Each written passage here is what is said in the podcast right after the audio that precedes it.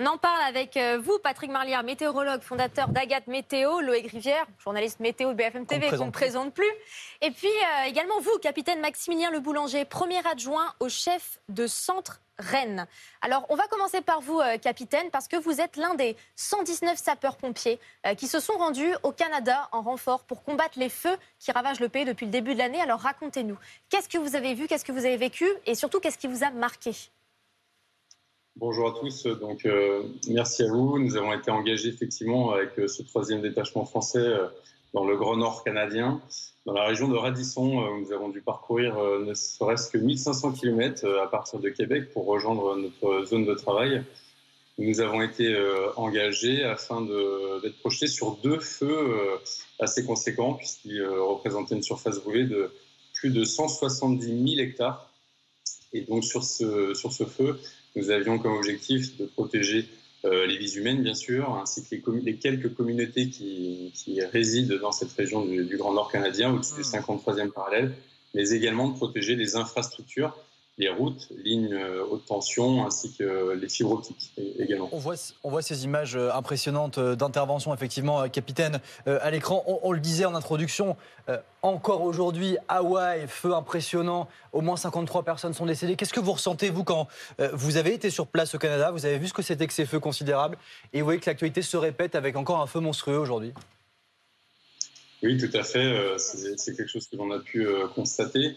Euh, sur le, territoire canadien, ce qui, est le plus frappant, c'est dès les premières euh, reconnaissances aériennes, ce qui, peut différer un peu de, la France. La différence, c'est euh, l'immensité. Déjà, l'immensité, les distances parcourues représentent un, véritable défi humain. La lutte, la lutte contre les feux de forêt également dans, ces régions.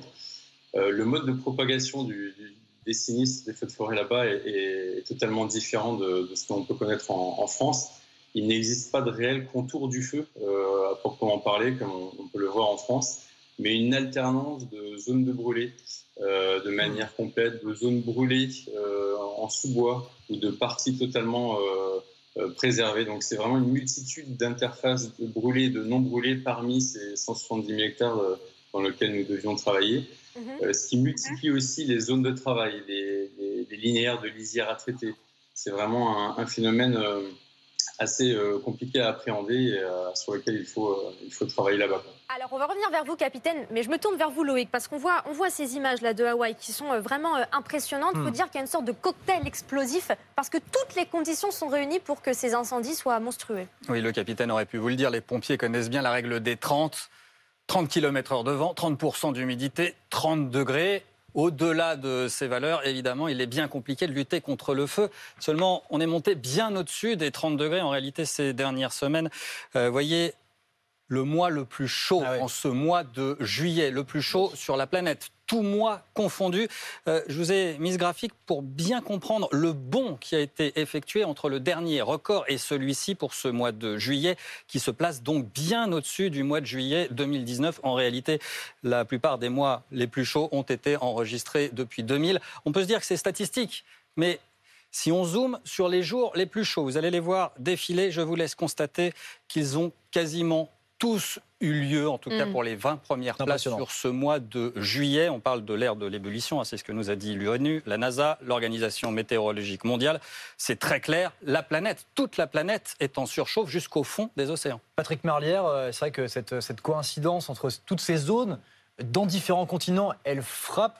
Comment est-ce qu'on explique que c'est en ce moment, maintenant, en 2023, que ça a lieu, que ça n'a pas eu lieu avant?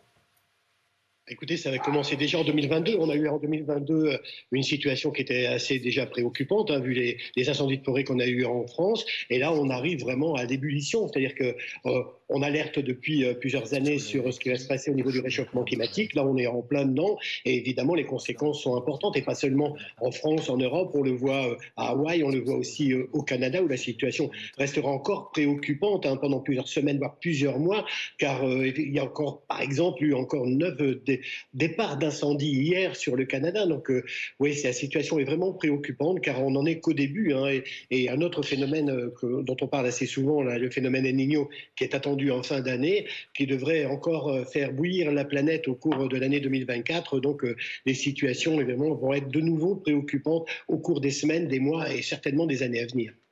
Capitaine, je me, tourne à nouveau vers vous et nous, à l'antenne, on voit ces images, hein, ouais, différents coins de la planète qui brûlent. Le fait que vous, vous ayez eu cette expérience à l'international, notamment au Canada, est-ce que ça vous a apporté davantage de connaissances, de savoir-faire pour lutter contre les gros incendies qu'on peut avoir nous aussi en France?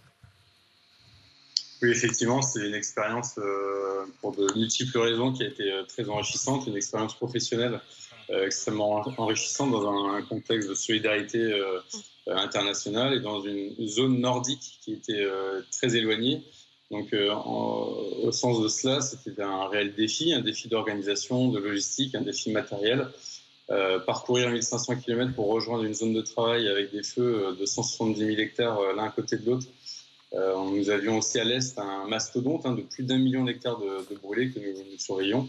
C'est vrai que c'était une certaine épopée, une aventure humaine aussi. C'est une expérience humaine forte avec euh, l'ensemble des collègues du détachement, euh, les collègues de la SOPE également, la Société de protection des forêts du Canada, avec qui nous avons également beaucoup échangé, partagé nos expériences communes. et avec les citoyens et Canadiens et les communautés là-bas, nous avons également beaucoup, beaucoup échangé, beaucoup appris. Donc c'est vrai que ce sont des expériences qui nous permettent euh, d'apprendre les uns des autres, qui sont complémentaires, qui sont également différentes. Et ça va effectivement nous permettre d'enrichir notre euh, savoir-faire et nos, pratiques.